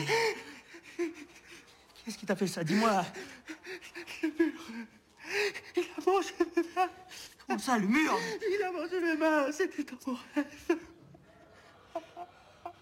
T'as touché à ce putain de livre Tu l'as lu cette nuit? Oh, écoute, Marcus, moi, je Je sais quand il perd un doigt. C'est moi qui tiens le couteau, alors me prends pas pour un con, d'accord J'ai rien fait, je te dis que j'ai rien fait. Et ça, comment t'expliques ça C'est cicatrisé, putain extrait intéressant pour le coup. Parce que euh, bah là, il pète un peu un boulon, quoi. Donc le pauvre Pâquerette, il se réveille et puis euh, donc euh, il commence à il commence à gueuler, quoi. Ouais. Forcément, il a plus de main, quoi. Il a plus de main, quoi. Et puis, Ouais, chose il a- il a étonnante, il a, comme dit, comme dit Marcus dans l'extrait, ses doigts sont cicatrisés. Oui. Ça, c'est pas comme s'il avait des plaies ouvertes Non, ou quoi non, que ce c'est soit. tout assuré On a l'impression que ses doigts ont été cotorisés, quoi. Mm. Et donc, euh, il s'énerve, euh, il tape euh, Carrère et il lui dit, on l'a entendu, hein, quand il perd un doigt, je sais que c'est moi parce que c'est moi qui tiens le couteau, quoi. ouais. Euh, scène gênante, un petit peu plus tard, Ouais, ça, parce qu'on voit, ouais. alors ouais, ça, ça m'a marqué. hein. Scène gênante parce que on voit donc Pâquerette qui est, bah, qui est choqué, hein, normal. Ouais, bah, il est, quoi, il est en, en état de choc. là, Et donc. Marcus euh, prend son rôle de, on va dire, de mère entre Ah guillemets, bah là, oui, euh, hacker, non, de merde, de merde. parce qu'on voit Pâquerette qui est allongé sur son lit et euh, Marcus lui donne le sein. Mais alors, euh, bon, ça n'a rien à voir dans le film, mais je sais pas si c'est euh, c'est des prods. je- Moi, il me semblait que c'était du rembourrage, je sais pas. Bon, ça a pas. Ah bah, après, euh, dans un, un processus de changement de sexe normal, Ah oui, euh, tu prends des oestrogènes, je pense, quand je un homme. euh, Ça te fait pousser ta poitrine, ça te donne des formes au niveau des hanches et tout. Après, je pense pas qu'un homme puisse avoir des montées de lait, quoique, je sais pas, je me suis pas renseigné sur les questions, mais, Ouais, Dites-le nous. hein. mais vous, pouvez, vous pouvez nous le dire sur Twitter, mais euh, en tout cas, ça m'intéresse. Mais, euh, mais voilà, on a cette scène où on voit Marcus qui donne le sein à, à Pâquerette, qui est. euh, D'ailleurs, Carrère et la salle se regardent. Ouais, la ouais, salle a ouais, euh, a l'air habituée, tu Ouais, vois. oui, il en pas la rigole. première fois, mais Et Carrère Carrère est est choqué, assez- quoi. assez, ouais. Carrère est un petit peu choqué. Euh, Il accuse le livre, hein, Mar- Marcus accuse le livre. euh, ouais, ouais, ouais, Marcus. euh, dit, euh, bah, c'est à cause de, de ce livre-là. Il le cache. En fait, on, a- on voit la scène, il le prend, il le fout sous son oreiller, Ouais. du style genre, euh, si vous le voulez, faudra passer par moi, quoi, Ouais. parce que c'est hors est- de question qu'il y ait quelqu'un qui s'en serve encore et que ce soit Pâquerette qui. Il confisqué. C'est confisqué. Voilà. Euh, plus tard, on voit que Marcus, en fait, dit à Carrère de demander à la salle de lire le bouquin et de les aider à s'échapper. Ouais, parce qu'il fait confiance à son intelligence pour. euh, Voilà, et parce il a envie. C'est de- Carrère qui lui dit aussi, euh, parce que Marcus veut s'en débarrasser, et euh, du coup Carrère lui dit mais ça peut t'aider à sortir, et surtout avec Pâquerette, Mm. euh, t'as pas envie de le laisser. Oui, là. parce qu'en fait, avant de le planquer sous son oreiller, je crois qu'il essaye de le balancer il par la essaie de le balancer, Carrère le raisonne un peu en disant bah tu vas tu vas pas t'évader avec un mec qui manque les doigts et tout, Mm. ça peut nous aider. Donc là il lui Marcus lui dit oui ok, euh, par contre demande à la salle de nous aider. Donc là, euh, Marcus et Pâquerette sortent de la. On ne sait pas trop où ils vont. Mais Ouais, bon, ils sortent- promenade, ouais, ils sortent de la cellule. De la Et donc là, on a, euh, on a Carrère qui tente d'aller voir la salle et lui, pour lui demander. Et donc la salle enchaîne direct et lui dit non, non, mais euh, vous êtes vraiment pas discret. En gros, euh, je sais pertinemment que Marcus veut que je lise le livre. Je ne le lirai pas. Ce ne sont pas mes oignons. Je ne veux pas toucher à ce bouquin. Et Carrère lui dit non, mais vous inquiétez pas. Vous avez, je vous demande juste de, m'aider. C'est moi qui le lirai. C'est moi qui dessinerai les. euh, en gros, s'il doit arriver quelque chose à quelqu'un, ça c'est- sera à moi, ça c'est- sera c'est pas. à lui qui prendra. Et donc, euh, et donc il lui dit, euh, Carrère essaye pour le, pour le, le motiver, euh, je crois, lui dit, lui dit non mais je vous ai vu la nuit dernière, voilà, vous faire sodomiser par Marcus, du style, je Bah, sais que vous tu- avez ouais, hâte de sortir, aussi. exactement. Et donc la salle lui dit un truc, enfin assez intéressant mais assez choquant aussi. Il lui dit non mais qui vous dit que qui vous dit que c'est c'est pas moi qui lui ai demandé? Et donc Carrère lui dit ben euh, vous aviez quand même pas l'air de Oui, c'est euh, consentant. voilà, vous aviez pas l'air de prendre votre pied, quoi. Il lui dit non, mais euh, je vous parle pas de prendre mon pied, euh, je parle d'avoir le libre, choix, ouais. d'être libre. Et il dit, euh, moi je suis maître de, de mes propres choix, décider de se faire sodomiser, décider de lire des bouquins, etc., etc. Il dit, c'est ma façon de rester libre. Ok, Pourquoi pas? Bon. Plus tard, on se rend compte que Carrère euh, s'est fait avoir par sa femme. Donc là, on a, on- je pense qu'on a un gros saut dans le temps. Il est en train de, de ça- regarder ça- sa photo ça de se voit famille. aussi à son, son visage. Ouais, on a la barbe qui a euh, poussé barbe qui a ouais. Et donc on se rend compte qu'il s'est fait avoir par sa femme. Il a des, enfin, on, on entend dans sa tête euh, ce à quoi il est en train de Mm. penser. Donc il revit la scène où sa femme lui a dit non mais je demande le divorce, euh, etc., etc. Parce qu'en fait, on apprend que bah, pour éviter de se faire pincer, il avait mis tous ses biens à sa- au nom de sa femme. Donc, Toutes ces entreprises. ouais. donc du coup, elle, elle a compris le truc. Elle a et, divorcé, euh, puis elle, a pris elle a tout la gardé. tête de, de tout le reste. Quoi. Le lendemain matin, Carrère étudie encore le bouquin et on le voit qui est en train de bosser sur la table et tout, et il essaye de traduire euh, ben, le livre en fait. Donc il essaye de traduire du grec, il essaye de Ouais, traduire il du latin. vraiment de s'en sortir parce que là, il est, il est un- là, il, il commence à comprendre qu'il va rester là un petit bout de temps, quoi. Donc, Ah bah là, un peu euh, de désespoir et du coup, c'est- c'est- il a envie de, de s'enfuir avec le livre. Et donc la salle lui dit pourquoi ne pas commencer par la dernière page? Il lui dit euh, moi avant c'est ce que je faisais, je commençais toujours par la dernière page du bouquin. Donc il commence, enfin il va à la dernière page du bouquin et là il trouve trois signes. Oui. Les trois signes du début De de, la scène d'introduction. Effectivement. Et euh, il en parle à Marcus et tout, et ils décident tous les trois de s'évader, de tenter de s'évader Tenter de s'évader. parce que- avec ces trois signes-là, parce qu'à la fin du livre, il y a bien marqué que l'auteur. euh, c'est vrai qu'on avait, il faut qu'on on le dise, ils ils avaient jamais retrouvé le, le, le- comment s'appelle, le tueur en série. Mm. Il n'a jamais été retrouvé, donc Mm. ils, ils, ont, ils supposent qu'il s'est évadé il part du grâce livre. principe qu'il a réussi à s'évader grâce à ça. Quoi. Plus tard le soir, euh, Carrère décide de, de ne pas partir. Parce qu'il leur dit je serai libre sous caution, je serai libre pardon sous caution dans trois semaines, donc ça sert à rien que je prenne le risque euh, de partir avec vous. Euh, Marcus se prépare, euh, rouge à lèvres, robe noire, perruque. Ouais, je sais pas trop ce qu'il fait le soir. ouais. Il dessine les dessins au sol. on entend la salle qui prononce une formule, je crois. Et alors, il fait quoi? Il fait des tests à ce moment-là? Non, non, non, non, il récite une formule. Et en fait, au moment où il récite une formule, ils sont tous les trois dans, dans une espèce de pentacle ou Mhm. le sigle qu'ils ont dessiné par terre. Et on a Carrère qui est à côté lui, assis sur son lit. Et en fait, il hallucine. Et enfin, il hallucine. On ne sait pas parce que les trois se retournent en même temps. Donc on a l'impression que tout le monde, dans- enfin que les quatre personnes ont vu ce qui s'est passé. On voit la figurine de son fils qui se, qui se lève dans le lit, Ouais. qui se met en position assise, qui le regarde et il a les, Les yeux qui qui fondent. qui ouais. fondent. Ouais. Important pour la suite. Oui. Euh, et donc là, il pète un plomb parce qu'il pense que son fils est en danger, donc il va tabasser la porte. Bah, ça fait écho à son rêve de, des nuits d'avant. On le voit pendu, quoi. Qu'on le voit pendu. Carrément. Euh, pendant ce temps-là, donc il est en train de bourriner la porte, Carrère, et pendant ce temps-là, Pâquerette, lui, j'ai marqué chaparde le livre. Ouais, J'aime beaucoup ce mot, chaparder. Et il va faire sa spéciale. Il mange. il, arrache, il arrache des pages du bouquin et il les bouffe. Donc là, j'ai marqué ça tourne mal. Oui Oui, et là, c'est la scène euh, qui m'a surpris. Moi, je pensais pas que du coup, dans, le Bon, peut-être dans un film. peut-être la plus trash. Ouais, dans un film français, c'est c'est plutôt pas mal.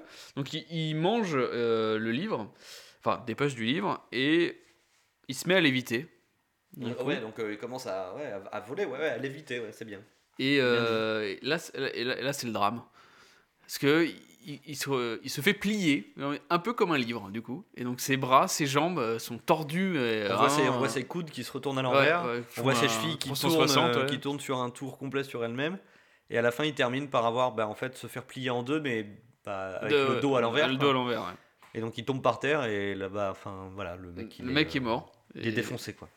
Mais il s'est vraiment fait Ah défoncer. oui, c'est vraiment fait défoncer. C'est- C'est assez. euh, C'est ouais, violent. C'est violent. Donc, c'est les trois, violent. ils sont là en train de le regarder en mode. Ouais, ils sont un peu euh, oh très choqués, surtout Marcus. Qu'est-ce que c'est que ce livre de merde Ouais, là, bon, il, il se dit il y, a peut-être quand même danger. Et Ouais. du coup, Marcus veut se débarrasser du livre et se débarrasse du livre en le Ben, lançant par la Marcus fenêtre. pète un boulon. Ah, il le prend, tu vois, euh, tout sanguinolent. Il, il lui fait un câlin. Mais bon, il est mort, c'est trop tard, quoi. Donc il s'énerve un peu. Et euh, il prend le bouquin et le jette par la fenêtre. Et euh, donc, euh, certainement le lendemain matin, on ne sait pas trop quand, très rapidement après, on a les gardes qui rentrent dans la cellule et on écoute ça tout de suite. Il est tombé du lit Plusieurs fois. T'es encore là pour longtemps, Marcus. Très longtemps. Tu le sais, ça? Bon, là, pareil, hein, comme je disais, euh, comme je disais euh, avant de commencer l'analyse du film, euh, on n'a aucun repère temporel, puisque là, j'ai noté dans la fiche, beaucoup plus tard. On ne sait pas si c'est Ouais. deux jours, une semaine, un Bon, mois, six suppose mois. que c'est quand même pas si loin parce qu'ils vont pas laisser un cadavre dans la cellule, mais ça pourrait très bien, oui, ça pourrait très bien faire un bout de temps. Voilà, donc on a les, euh, on a les, Les les gardes. qui rentrent et qui, enfin, qui prennent le cadavre, en fait. Oui, c'est ça, ils font le ménage quoi. Et euh, donc c'est là que j'ai marqué beaucoup plus tard dans, la, dans ma fiche de lecture, et j'ai marqué euh, Carrère fait le compte de cigarettes sur une Ouais, table, je- ils font du trafic quoi. et il dit euh, on a fait mieux que la semaine dernière, presque 5%. Donc là, on se rend compte qu'il est bien intégré au groupe. Maintenant, il est bien est dans intégré. la contrebande. Effectivement, quand tu, quand Donc, tu il y a le du dis, temps- il y a du temps ouais, qui s'est passé, fait du quoi. temps. ouais. Il y a du temps qui s'est passé. Et on fait la connaissance d'un nouveau venu qui arrive dans la cellule, Hippolyte Picus. Hippolyte Picus, donc qui se présente. Hippolyte Picus. Ouais, il a vraiment une. Picus, euh, Hippolyte. Voilà. Appelez-moi Hippolyte. Donc, euh, Une joué, particulière. joué par, euh, par monsieur euh, Didier Bénureau, euh, qui a vraiment une euh, dégaine très bizarre. Alors, moi, j'ai marqué. euh, j'ai marqué Hippolyte Picus, un genre de bonimenteur habillé en costume des années 30, nœud papillon, semble bizarre, excentrique, un caméscope à la main, c'est son plaisir, dit-il. Oui, C'est mon petit plaisir. Il dit Vous n'aurez pas de problème avec moi pendant la nuit, je ne parle pas, je ne me lève pas pour faire pipi. Euh, en revanche, euh, il monte son caméscope. euh, Il se sépare jamais. voilà, ça part pas de mon caméscope, c'est mon petit plaisir. Et euh, en fait, Tu il se rend compte, bien. Marcus pète un peu un plomb, encore une fois, parce qu'il se rend compte qu'il a le bouquin avec lui. Ah, Il a un bouquin. Ah, il est, il est sûr que c'est le Il bouquin. est sûr que c'est le Parce bouquin. que c'est la même reliure, c'est enfin, C'est c'est le bouquin. Hmm. Donc il pète un plomb, ouais, t'as t'as eu ça où Euh, Tu viens d'où Euh, Co- Comment ça se fait que c'est ça Ah, comment ça se fait que t'as ça Et puis bon, bah, le pauvre bonhomme, euh, bah, Bah, calme- il est- calme-toi, c'est un livre de cuisine. Oui, et bon, déjà il a pas l'air bien, bien fin, mais. Ouais, c'est vrai. Et donc il lui dit c'est un livre de cuisine, ouvre-le, tu verras bien. Donc il l'ouvre, effectivement, c'est des C'est recettes. des recettes, c'est des recettes tout qui ce sont à l'intérieur. basique. ouais. J'ai marqué Marcus s'énerve quand il voit le livre, normal. Oui, il a quand même euh, tué euh, Je son, comprends. son fils. Et, euh, et donc voilà, on se rend compte que c'est réellement des recettes de cuisine. Euh, plus tard le, le soir, ou pas d'ailleurs, on ne sait pas, mais je pense que c'est plus tard le soir, on a, euh, et on va écouter l'extrait, euh, Picus et Carrère qui discutent, Qui autour de la table. Tu me lâches avec ça? Vous ne voulez pas vous présenter C'est pour mon album. Plein de monde là-dedans. Plein. Vous savez comment c'est Le temps passe, on oublie les visages, les noms. Avec ça, vous devenez immortel. Vous ne voulez pas devenir immortel? Un jour, un co-détenu m'a parlé pendant quatre heures. Sans interruption, quatre heures. Disais, dites donc, arrêtez, laissez la place aux autres. Mais impossible. Ça lui faisait tellement de bien. Tu veux que je me présente? Je m'appelle Eric Carrère. Je vais croupir ici parce que ma femme a dépouillé. J'ai plus rien. Plus rien pour la caution, plus rien pour l'avocat. Mais comment est-ce possible? Elle est plus maligne qu'elle en a l'air. J'ai tout mis à son nom. Je pensais que ça lui passerait au-dessus. Et il vous a eu. Ouais. Elle a pris la direction des boîtes et elle m'a viré. Et si vous deviez sortir, vous feriez quoi? Je le ferai souffrir. J'irai chercher mon fils et ne le reverrai plus jamais. Je lui apprendrai à être comme moi, ouais. Mieux que moi. Mieux que moi. Votre fils, c'est votre bien le plus précieux, n'est-ce pas? Jamais personne ne vous le prendra. Non, personne. Surtout pas elle. Surtout pas elle. Vous pourriez la tuer? Donc, euh, vous venez de l'entendre, donc Picus euh, qui, parle avec Carrère donc, euh, de comment va se passer le futur, et donc il parle qu'avec la caméra, on devient immortel. C'est vraiment son jouet, et voilà, il- ça permet de, de s'inscrire dans le temps. Et on va apprendre que il a plus rien, Carrère. Enfin, il s'est vraiment fait dépouiller, le divorce a dû être fait, et qu'il va croupir ici, parce que depuis le début du film, on nous parle qu'ils vont, que sa femme va payer la caution, et que bah, il va rien avoir, quoi. Ouais, à un moment donné, il dit même que euh, ses avocats le feront, que ses amis le feront, Ouais, qu'il a gardé ça. des contacts à l'extérieur. Là, il est euh, dépité. Il est tout seul, il sait que ça viendra jamais, quoi. Il avoue à Picus devant la caméra que euh, qu'il s'est bien fait enfler et que, enfin voilà quoi, c'est c'est baisé. Et, et Picus va, va essayer de re- relancer. Parce que Carrère s'était aussi un peu mis de côté du coup du livre, même avant que Pacret se fasse tuer. hein. lui, Mhm. il n'était pas, pas participant à l'évasion. Du coup, il va lui demander qu'est-ce que vous feriez à votre femme si euh, vous voulez sortir? Et du coup, je vais la faire souffrir. Il a envie de sortir. Là, on sait que maintenant, Ouais, oui, le personnage dit, veut oui, il lui sortir. dit si, si, si vous sortiez, euh, qu'est-ce que vous feriez euh, Qu'est-ce que vous lui feriez? Il lui fait, je lui ferais mal, je la ferais souffrir, etc. Et euh, il parle de son fils. Mm. Il dit oui. euh, et on a l'impression, de. on a l'impression que Picus en fait le, le chauffe un peu quoi. Tu vois, il, il le remonte quoi. Il voilà, il Ouais, lui redonne le moral. Votre fils, euh, personne pourrait y toucher. euh, Ah non, certainement pas. Certainement pas elle d'ailleurs. Ah non, certainement pas elle. On a l'impression qu'il le monte un peu en chantilly quoi.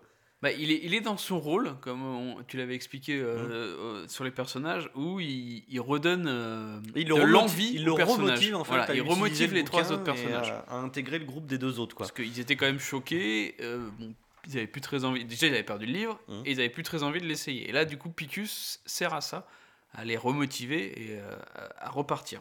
Donc là, on retrouve notre cellule de prison préférée la nuit. Et on voit que Picus est debout, donc avec son caméscope. Ouais. Je crois qu'il filme, euh, il filme Carrère ou un truc comme ça.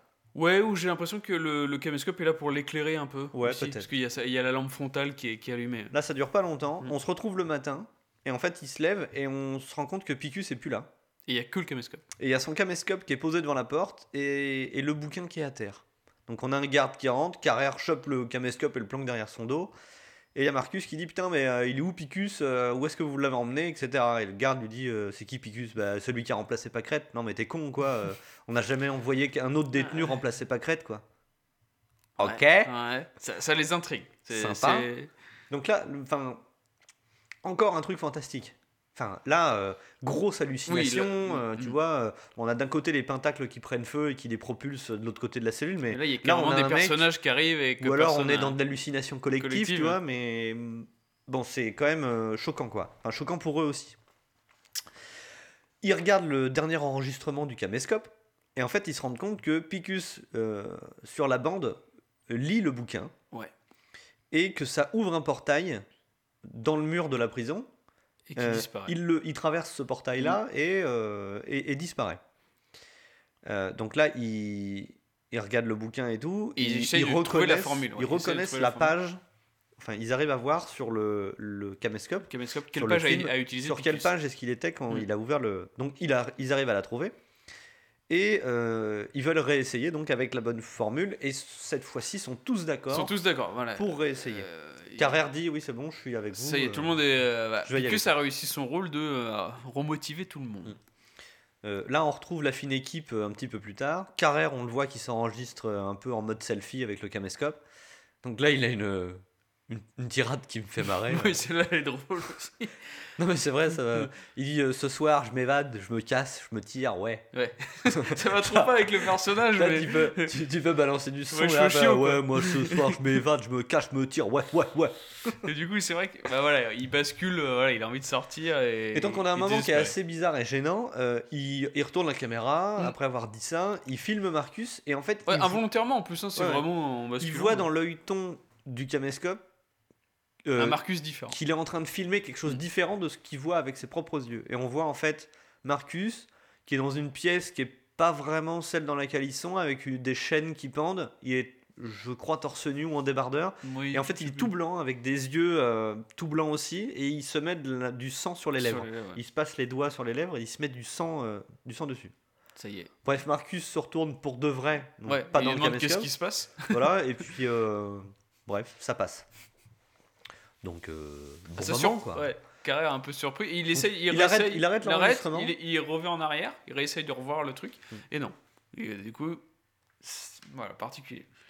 Plus tard, donc là, ils décident de s'évader tous ensemble. Ouais, On, voit la euh, salle, euh, la salle qui récite euh, bah, une formule, pour le coup, là, dans une langue inconnue. Hein. Oui. C'est pas, une, euh, c'est pas du grec ou du latin.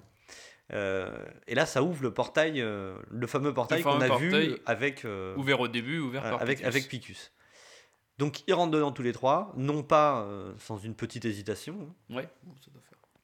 Et ils se retrouvent dans une, euh, dans une Bah, la- autre ouais, on- cellule. On, dirait la même cellule, Ouais. mais sans rien, toute vide, et euh, on voit qu'elle est nettement plus âgée.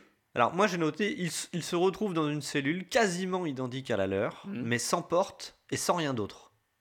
Il y a juste la fenêtre, effectivement. Il y a la fenêtre, il y a, y a pas, de il y a pas de mobilier, il y a rien. Il y a pas de, il y a un banc, il y a une espèce de vieux banc. Donc Marcus pète un plomb, il dit putain c'est quoi cette merde, je veux sortir, fais-nous revenir en arrière, il dit ça à la salle. Ouais.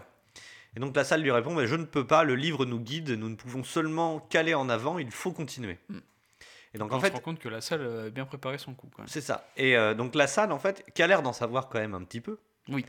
euh, il explique que c'est la cellule de Denver, En donc 1900. l'auteur du bouquin, en 1920, et que la cellule a été murée suite à sa disparition. Donc euh, là, ils sont, ils sont, ils sont fucked, quoi. hein, euh, Ah, ils sont un peu, ouais. là, c'est- et ils peuvent pas faire Ils grand peuvent chose. s'évader, mais ça va être compliqué, quoi. Ouais, pour, pour casser le mur à main nue. Euh, et il se rend compte que le livre a changé et que bah là, toutes les pages sont les mêmes. Mm. C'est un dessin d'une femme et d'un homme qui sont dos à dos avec une troisième personne qui les Qui- encadre un petit ouais, peu. Qui essaye de les marier ou je sais pas trop ce qu'il fait. fait un petit peu bizarre. Et donc la salle décide de faire un rite, donc avec Carrère dans le rôle de l'homme et Marcus dans le rôle de la femme. Pratique, Oui. ce petit Marcus pour le coup. Du coup, euh, transsexuel depuis le début, c'était bien joué. Et donc on les voit, il les met euh, dos à dos. Donc là, euh, rituel un peu, enfin bizarre quoi. On Oui, voit bah, la salle qui se tranche, qui se tranche une veine de la main pour faire pisser du sang sur le bouquin. Et donc il s'approche de, il s'approche de Marcus, il le regarde et puis il lui dit, euh, on ne peut pas mentir au livre. Et donc là, il avait une pierre dans la main, genre de silex, et il lui coupe, le- il lui coupe les, les, les roubignoles quoi. Ouais. Donc il lui met un gros coup. Donc là, Marcus pas bien, hein, donc euh, tombe, se- tombe limite. il est pas Ouais, bien. je trouve qu'il le rajoute un peu quoi. Ouais, C'est- ouais, c'est vrai qu'il fait un peu sa vrai. Mais- Non, mais bref, il se fait couper les parties, hein, le bonhomme, quand même. Euh, donc, euh, grosse baston avec Carrère, quand même. Oui, et Carrère il est pas défendre, content, là. bah, il... Qu'est-ce qu'il t'a fait? T'es pas mignon dit Comme ça. Marcus, lui, pendant ce temps-là, meurt, sans faire de bruit. Hein. Dérange personne, là. Bah euh, non, non, oui, c'est vrai qu'il se part fait trancher et il part.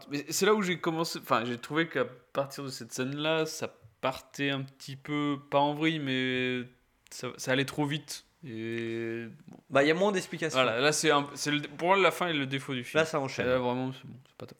Euh, ils se rendent compte que le hum, bouquin a encore changé, Ouais, qu'il est devenu vierge, il- n'y a plus rien d'écrit dedans. du tout, ouais. Il n'y a que des pages euh, vierges. Euh, Carrère, euh, j'ai noté, empoigne la salle. Il lui coupe 4 ou 5 fois le bras, donc il lui taillade le bras. Ouais, il lui taille le bras pour essayer, de, avec le sang, de, re- enfin, de- que les indications reviennent. Rien ne se passe. Et donc la salle, là, explique à Carrère qu'il avait une obsession. Et en fait, il raconte son passif. Son passif. C'est Voilà. c'est le dernier personnage où en fait on sait pas pourquoi il est, on- il est là exactement. Donc il, il explique que euh, avant d'être en prison, avant de commettre ce qu'il a commis, il avait une obsession pour, pour la connaissance en général, Oui. connaissance littéraire visiblement, mais la connaissance en général, et, euh, et qu'en fait il en a perdu la raison en ayant des hallucinations Ouais. et qu'il en a tué sa femme. Voilà. J'ai noté pour faire court, parce que ça dure quand même assez longtemps. Donc il, en fait il a buté sa femme euh, dans un délire de... De deux minutes euh, au- au- le matin au petit déjeuner. C'est ça. J'ai marqué le temps passe, parce que là on voit que la lumière dans la scène d'après a changé. Ils ont l'air d'être voilà d'être bloqués et euh, du coup Ouais, il ils se passe pas plus, il se faire. passe plus rien. Ils sont tous les deux, euh, ils attendent la mort. Donc moi j'ai noté le temps passe et là on a un échange, enfin un monologue de la salle Mm. qui est très intéressant parce qu'en fait on se rend compte que le bouquin il le connaissait avant même de le trouver. Oui. Vas-y, lis. Je vais enfin avoir la connaissance. Lis qu'on sort d'ici. Vous n'avez toujours pas compris Regardez où nous sommes. Le livre n'a jamais aidé personne à s'évader. Et surtout pas d'Anvers. D'Anvers était un maître d'ésotérisme. Et un fou aussi. Un tueur pervers, obsédé par son désir de ne jamais vieillir. Quand il fut emprisonné, il n'eut plus qu'une seule pensée en tête. S'évader pour poursuivre sa cure de jouvence. Il a utilisé ses connaissances en magie noire pour s'échapper. Mais il s'est trompé. On n'a jamais retrouvé son corps.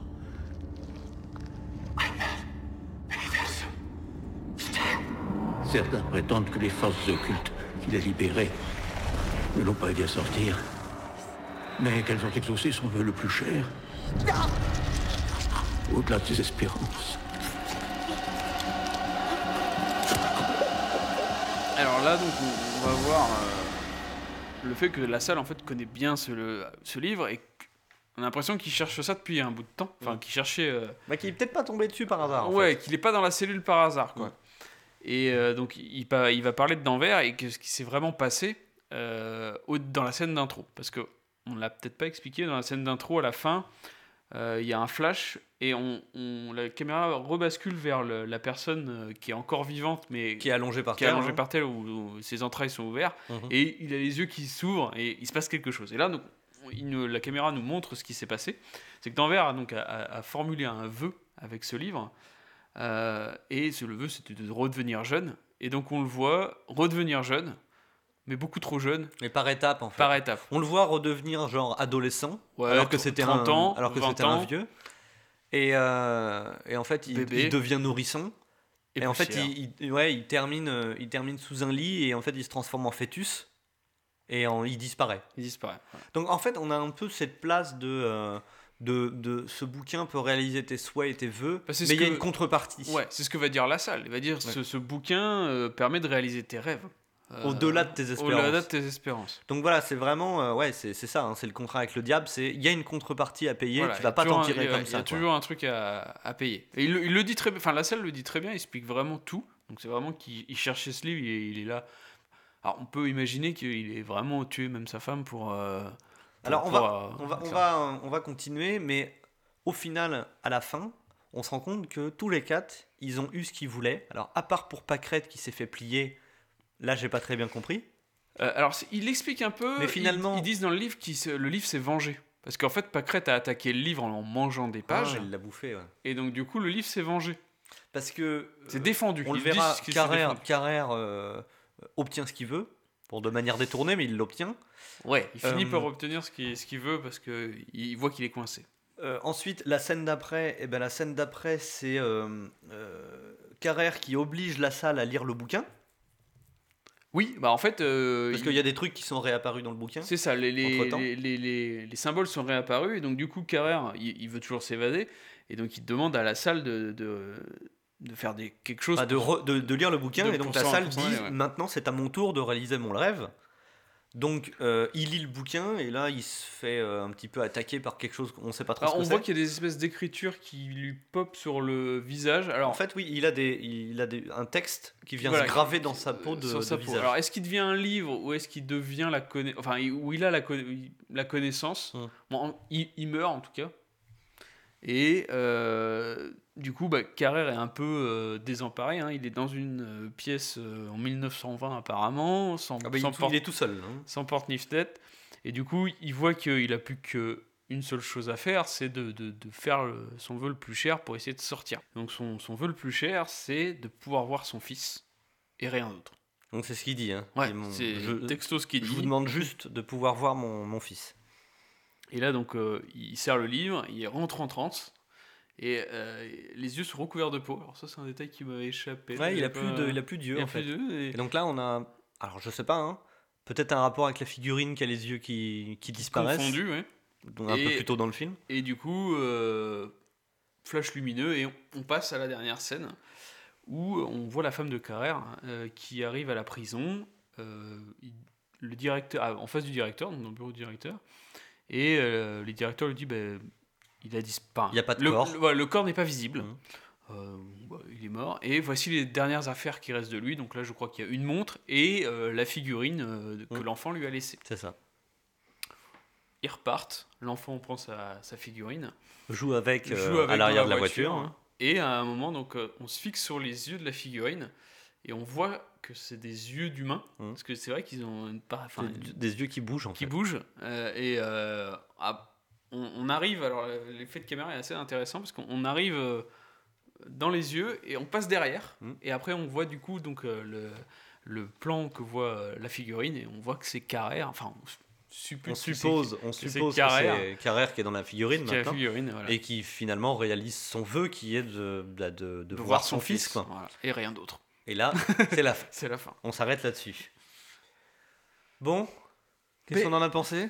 Mais euh, non, vraiment bien. Voilà, moi, il y a- il y a, euh, ce que j'essayais d'expliquer au début sur mon avis, c'est toute la partie quand il s'échappe et la partie avec la salle. Voilà, j'ai pas forcément. euh, À partir du moment où ils arrivent dans, la, dans le cachot de 1920, en fait. Voilà, à partir de là, en fait- ça va trop vite pour toi? Bah, c'est pas que ça va trop vite, c'est que je m'attendais à autre chose. Mhm. Euh, alors, c'est- moi qui, qui suis un peu déçu, hein, mais je m'attendais à ce que ce soit différent, tu vois, Mhm. euh, qu'on ait plus de fantastique, euh, et là qu'on veut vraiment un petit peu les, pas les- portes de l'enfer, quoi, un petit peu, tu vois, des trucs euh, plus surnaturels.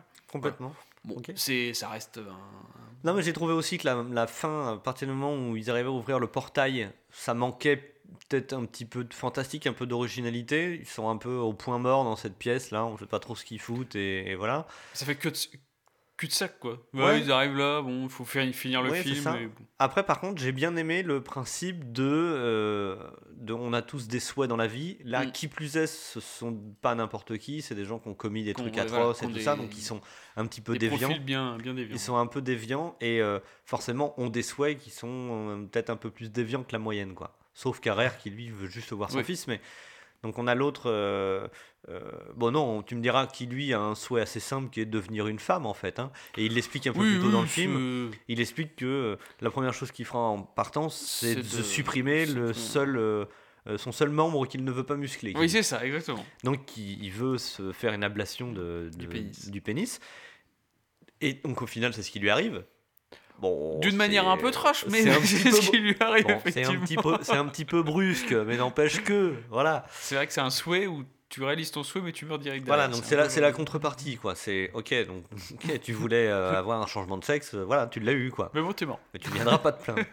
Euh, on a, euh, on a La salle. la salle qui lui, euh, alors je n'ai pas forcément très bien compris, mais il a des écritures, des textes qui se gravent sur sa ça. peau. Alors, donc- soit il a toute la connaissance du bouquin ou du monde, soit On il devient un bouquin. Moi, moi je pensais qu'il ouais. devenait Bah, un en fait, bouquin. on le voit quand il tient le livre, on a l'impression qu'il a les mains qui fusionnent avec le bouquin. Moi, la première fois que j'ai vu le- la scène, je pensais qu'il devenait un bouquin. voilà, euh, que son souhait c'était de devenir Ouais. un bouquin.